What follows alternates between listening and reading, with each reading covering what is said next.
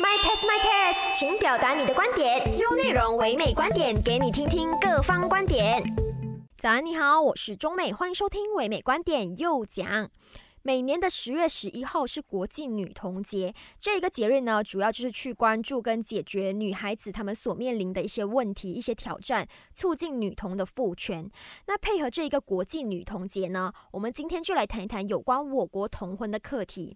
因为同婚往往就是性别不平等的一个结果嘛，尤其是女童，她们最容易遭受到这些习俗的影响，导致说呢，她们需要过早的去结婚，过早的去面对婚姻生活。那在全球范围当中，男童的同婚率只有女童的六分之一而已哦。可想而知，你从这一个数据就可以看得到，女童往往就是同婚的受害者。那同婚在我国一直还算是一个蛮有争议性的课题吧，可以这样讲，因为早前就有爆发出了几宗有关成年男子他们去娶未成年女子的新闻，就让很多人就怀疑或者是说好奇说，诶，在我国如果迎娶未成年的女子的话，这一个是合法的吗？那其实呢，同婚在我国的法律下是有一些灰色地带的，所以同婚在我国可以合法。好，那可以合法吗？问题就来了，有人就会问：十八岁以下的儿童如果结婚的话，他们的生理啊或者是心理真的足够成熟去面对他们的夫妻生活吗？这真的会是他们想要的生活吗？他们的童年呢？那今天我们的右讲就来跟你们聊一聊这个课题。优内容又讲，听专家怎么说，别说博主。好的，今天我们节目的嘉宾有民主行动党社青团全国宣传秘书吴家良。Hello，你好。Hello，你好，中美现场观众们，大家好。你好，你好，非常欢迎你今天来到我们的节目。那配合今天是国际女童节，我们这一期的单元呢，就来跟大家谈一谈有关我国同婚的课题。那同婚呢，在我国是一个长期以来的社会问题嘛，多年来呢，都受到各界的关注还有讨论。有的人可能就反对，有人就赞同，也有人呢就表示很无奈。那几岁结婚会被列为是同婚呢？首先，嘉良，你可以给我们先讲解一下有关同婚的定义吗？嗯，可以。OK，啊，中美是这样子的。根据联合国的定义呢，其实同婚的定义就是结婚的双方其中一方是十八岁以下啊。比如说四十岁跟十五岁的结婚就算是同婚咯。嗯嗯。然后，如果我们要用马来西亚的国情来讲的话呢，啊，我们有分两种，一个是非穆斯林，一个是穆斯林。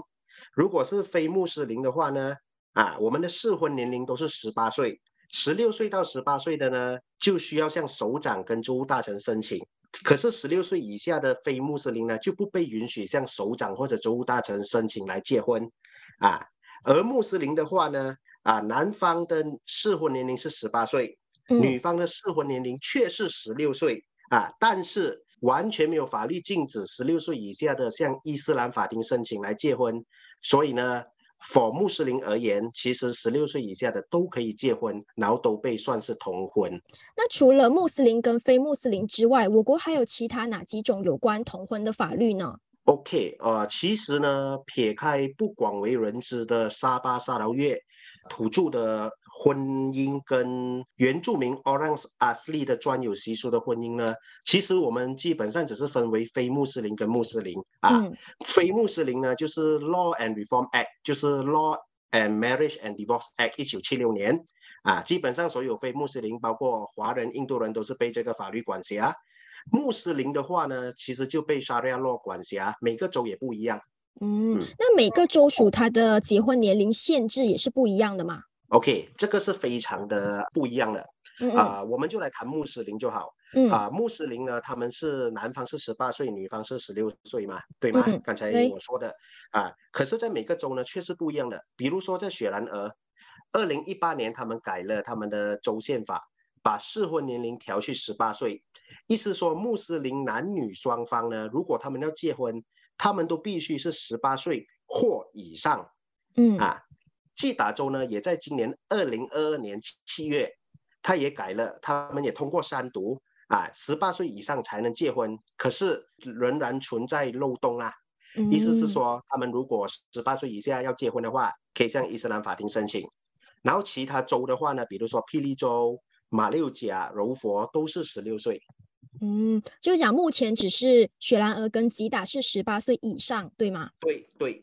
好，那政府早前也有指出，我国的同婚率是下降的嘛？那统计报告也有显示，我国在二零一八年的时候有一千八百五十六个人同婚，然后当中呢，女童是占了多数的。在二零一九年的时候呢，就下降到了一千四百五十九个人，在二零二零年的时候呢，就下降到了一千一百二十四个人，所以是呈下降趋势的。那你对于我国的这个同婚现象，还有同婚率有什么样的个人观点可以跟我们分享的吗？OK，首先啊，我觉得那个同婚的数据下降呢，并不能反映我们的真实面，因为过去二零二零年到二零二二年年头，我们都处于 MCO 管制令的状态。嗯，或许很多人有结婚或者进行做同婚，他们并没有报上去，因为怕违反 SOP 嘛，啊。所以部长给予的数据呢，如果他只是讲同婚下降，啊，这我觉得是不能反映真正的一面的。然后呢，对我而言，只要是十八岁以下结婚的，无论是法律批准或不，都应该被视为同婚。然后合法不代表合情合理，因为同婚很显然呢，就是没有得到孩童的同意啊，啊，存在也不代表合理啊，就好像中国闹新娘事件以前一样。然后我自己是认为，一个文明的国家啦，我们不应该让同婚事件存在或者发生的，因为同婚很明显就凸显出那个国家不与时并进，继续任由未成年的孩童受到伤害，也让他们一生受摧毁。好，我们先暂时聊到这里，下一段回来呢，我们再来聊一聊为什么会有同婚的现象出现呢？继续留守优内容，优内容又讲讲，听专家怎么说，别说博主。欢迎回来，唯美观点又讲，我是中美。我们线上依然有行动党社青团全国宣传秘书吴家良来跟我们谈一谈有关我国同婚的问题。好，上一段呢，我们就聊到了有关我国同婚的法律嘛。那我想请问家良，你认为说是什么主要的原因让这些孩子会过早的去结婚呢？OK，我觉得有几个主要的因素啦。如果我们要探讨这个课题，啊，第一，贫穷，有可能他们家里就是比较经济上比较面对困境，嗯，然后被迫把女儿嫁出去，来当这嫁妆，来当这他们过啊未来一年的伙食费，这个是第一个。然后第二呢，我觉得是传统，传统上来讲呢，我们可以从几个角度啦，嗯，习俗。宗教或者他们的惯例啊，比如说有可能那个宗教，他之前他有同婚的事件一直在发生，可是并没有宗教师说同婚是不对的，也没有传统性的那个乡村领袖说同婚是不应该发生的，所以自然而然的就从十九世纪延伸到二十世纪，而到今天为止，他们还是觉得同婚。是对的，是合法，是合情，是合理的。嗯，然后第三，我觉得性别不平等也是让我们这些孩童呢过早结婚的，就是男尊女卑，就是重男轻女的这些现象。大家就觉得说，女孩嘛就要嫁出去，几岁嫁出去不管我的事，最重要是不要占着我的饭碗啊，这种思想。然后第四呢，我觉得为什么他们过早结婚呢？也有可能是因为缺乏教育。啊，他们并不知道说，其实孩童呢，从四岁到十七岁，应该是好好读书的，应该是好好受教育，就是让他们至少有一技之长。如果不能读书的话，至少可以去培训有智能教育。他们有可能身边或者甚至自己的父母也是同婚的，啊，他们就自然而然的就跟着有样学样咯。啊，所以我自己是认为贫穷、传统、性别不平等。还有缺乏教育是导致我们孩童过早结婚的。嗯，那我想问的是，其中一个原因会不会是因为可能各族群的一些对于结婚的观念不同呢？也导致说这一个同婚的事件发生，或者是说，嗯，东马的民众跟西马的民众他们的想法也有可能会不一样，导致这一个同婚的发生。OK，关于这个问题呢，其实我有。我有看了以前万啊万阿吉萨他做妇女部长，还有哈娜又做副部长的时候，他们回答一些国会问题的那些啊情况啦。其实甚至连妇女部队这都没有这方面的数据来论证。可是我自己的个人观点是呢，我觉得啊一定会有不一样的，因为就好像今天我们在华人咖啡店，我们问一个问题给十个华人安个，他们肯定也会有十个不一样的答案啊。比如说华裔同胞。我们迟婚的现象呢是非常的普遍的，啊，再加上大多数啊华裔孩童，我们都有受教育至少到中午 from Five），所以呢，同婚事件有可能在这方面来说是会趋向偏低的。啊。可是呢，我们看一下我们的马来同胞。啊，由于他们信奉伊斯兰教啊，再加上伊斯兰先知早前他也有娶过九岁孩童作为妻子的先例。所以呢，有可能这会让信奉伊斯兰教的信徒们觉得同婚啊是没有问题的，所以这有可能就是造就马来同胞同婚率非常高的原因之一。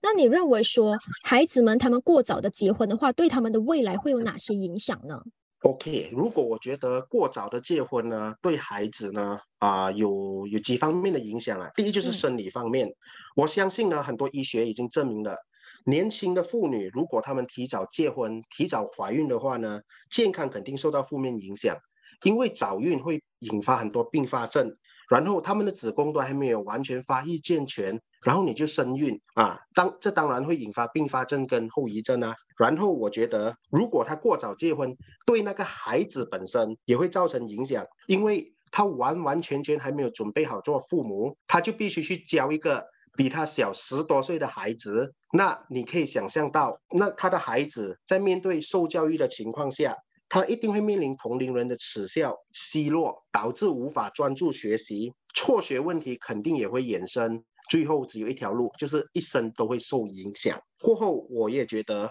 在同婚家庭里长大的孩子，他们或许也不会觉得说啊，这么同婚是不对的，因为我爸，因为我妈妈也是同婚呐，啊，因为我妈妈也是年纪轻轻就嫁人呐，所以。日后有样学样的那个趋势是非常高的，也会造就马来西亚的同婚率为什么永远都高居不下咯？嗯，就是会有家庭之间里面的影响啦，家庭内部的，就是我会跟着我的父母，我的父母的想法是怎么样的，我就跟着我的父母。对呀，因为父母都这样子做，都没有觉得有错啊。嗯嗯，那我觉得其中有一点呢，就是呃，就是女性啦，可能女孩子她们过早的去结婚呢，她们会面对可能一些家庭暴力这些的，然后她们没有办法去呃应对，因为她们年纪过小了，她们不知道怎么样去应对家庭暴力等等的问题。嗯，好，那虽然说呢，同婚率是有所减少嘛，但是呢，同婚的现象在我国还是存在的。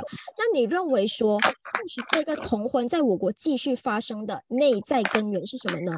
呃，我觉得马来西亚会继续发生同婚的几个内在根源呢，基本上离不开，好像我们中学写嘎啷案这样子啦，就是政府的责任、父母的责任，还有就是周遭环境啦。第一就是政府，中央政府必须有政治意愿去解决同婚，一旦没有政治意愿，你说什么都是假的。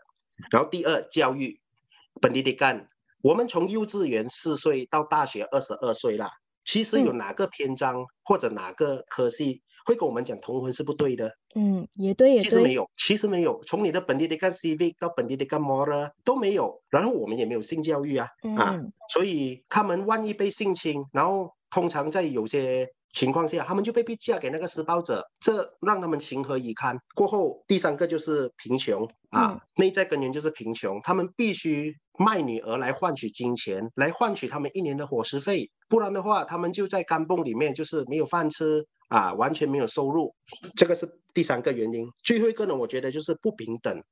我觉得马来西亚的父权社会呢，就是权力不平等，女生都是被支配的一方啊。然后呢，他们就被当成是一个物品，这样子被兜售啊，然后就就会衍生同婚事件哦。然后当他们被嫁去那个家庭啊，我相信家庭暴力也不会少的。啊，所以我们的同婚事件就会一直这样子发生哦，这就是几个内在根源了：政府的意愿啊，教育问题、贫穷问题，还有啊与生俱来的不平等。好的，明白了解。我们先暂时聊到这里，下一段回来我们再继续聊。守着优内容，优内容又讲讲，听专家怎么说，别说博主。欢迎回来，唯美观点又讲，我是中美。我们线上依然有行动党社青团全国宣传秘书吴家良。好，前两段呢，我们就一直谈到有关我国同婚对孩子造成的影响是很大的嘛。那大众也知道说这是一个社会问题，应该要去阻止它的发生。那我想请问家良，你认为说为什么我国政府不可以全面的去禁止同婚呢？不可以去立法禁止同婚吗？OK，我觉得呢，除了摘下月亮，还有射下太阳啊。嗯，一个政府理应什么都能做的，一切取决于那个政府有没有政府的首领。有没有那个政治意愿 （political view）？我相信呢，我们在过去六十年，我们看到中央政府跟州政府，他们纵容同婚的态度呢是显而易见的。我们也没有，我们也鲜少的看到中央政府领导人不去施压各州将适婚年龄调去十八岁。嗯啊，可是这里我要补充一点啊，那时候西蒙首相呢敦马，他也罕见的致函给各州州元首。叫他们把适婚年龄调去十八岁，只是完全没有人理他啦。OK，然后呢，啊，政府方面呢，我们也没有看到我们的教育部去提供完善的性教育，让女孩知道如何保护自己，包括婚姻强奸，就是强啊，婚姻里面也会有发生强奸事件的，或者性暴力等等啊。然后我们的政府也缺乏了一些立法管制。去管辖那个儿童，当他被嫁出去的时候，他是否被当成一个物品被兜售呢？啊，所以我觉得这几个东西呢，是会就是我们不能全面禁止同婚的原因。然后另外一个呢，就是长期赤贫及教育不普及化啦，就是让到我们大多数保守社会，尤其是在乡村一带的，他们都一有一个认知说，为什么我的邻居同婚没有问题呀？啊，所以当他们呃同婚没有问题的时候呢，他们就会继续让这个事情继续发生哦。啊，当继续发生的时候，我们的同婚率就会继续上升，永远都不会掉的。除了 MCO 啦，因为 MCO 的时候管制令的，你都不能结婚啊，你都不能结婚，车祸率跟婚姻率一定掉啦。啊，这是很正常啊。嗯，明白。那如果不要去立法禁止同婚的话，而是通过教育或者是宣导的方式的话，可以有办法去减少同婚的现象吗？嗯，我个人认为呢，这是说易行难的。为什么我这样子说呢？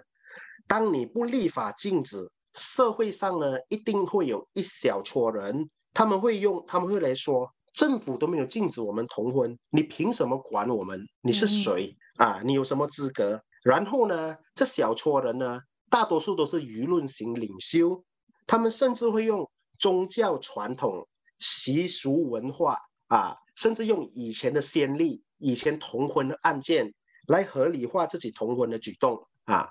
我知道教育跟宣传，或许我们可以让大多数人醒悟跟改变。可是，我们就拿一个简单的例子就好。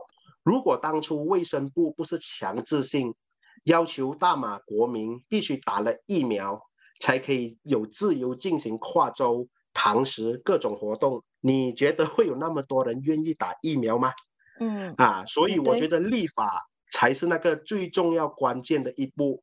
没有立法，教育跟宣宣传是不可能一起走的。反而立法走了。我们教育跟宣传才能多管齐下，才能达到那个显著的效果。好，那今天这一期的单元呢，我们都在探讨有关同婚在我国的问题嘛。那来到节目的最后，你认为说怎么样才是最有效，可以彻底去解决同婚在我国的现象，或者是说啦，如果不要说彻呃彻底解决的话，尽最大的力把同婚率降到最低的话，你有什么建议的政策吗？嗯，OK，对我个人而言呢，我是有几个想法啦。OK，第一，我们必须啊确保中央政府是有政治意愿去废除同婚的。嗯，我们也必须确保以后被委任的相关部长呢是要有这个思路的，是要对同婚事件有同情心、有同理心、有 sympathy 的，而不是好像如今的部长这样子，就是告诉大家。哦，这三年的同婚率下降了啊，所以就不了了之了。这样子是治标不治本，是换汤不换药啊，是根本是自欺欺人呐啊。然后第二呢，我觉得除了中央政府，我们每个州政府呢，都必须一律的将适婚年龄从现有的十六岁啊，我我现在在我在提穆斯林了啊，各州政府必须一律的将适婚年龄提高至十八岁，而不是。吉达州、雪兰莪州十八岁，霹雳州、森美兰州十六岁，啊，这样子呢，我们完全就是不统一啊。嗯，然后最重要的一点是，每个州的宪法呢，我们必须不再提供空间、灰色地带给同婚事件发生。因为比如说，基达州，嗯，他比如说现在已经把那个适婚年龄调去十八岁，可是呢，他依然让伊斯兰法庭决定。比如说，今天有一个十五岁的女童被一个四十二岁的带着去伊斯兰法庭，法庭还是有权限、有权利去颁布这个婚姻，让他们结婚。所以，我觉得我们必须铲除掉这个漏洞啊，不要再让法庭有那个权利去诠释十六岁以下或者十三岁、十二岁可不可以结婚啊？这个是州政府那方面的啊调整啊。然后第三，我们要怎么样？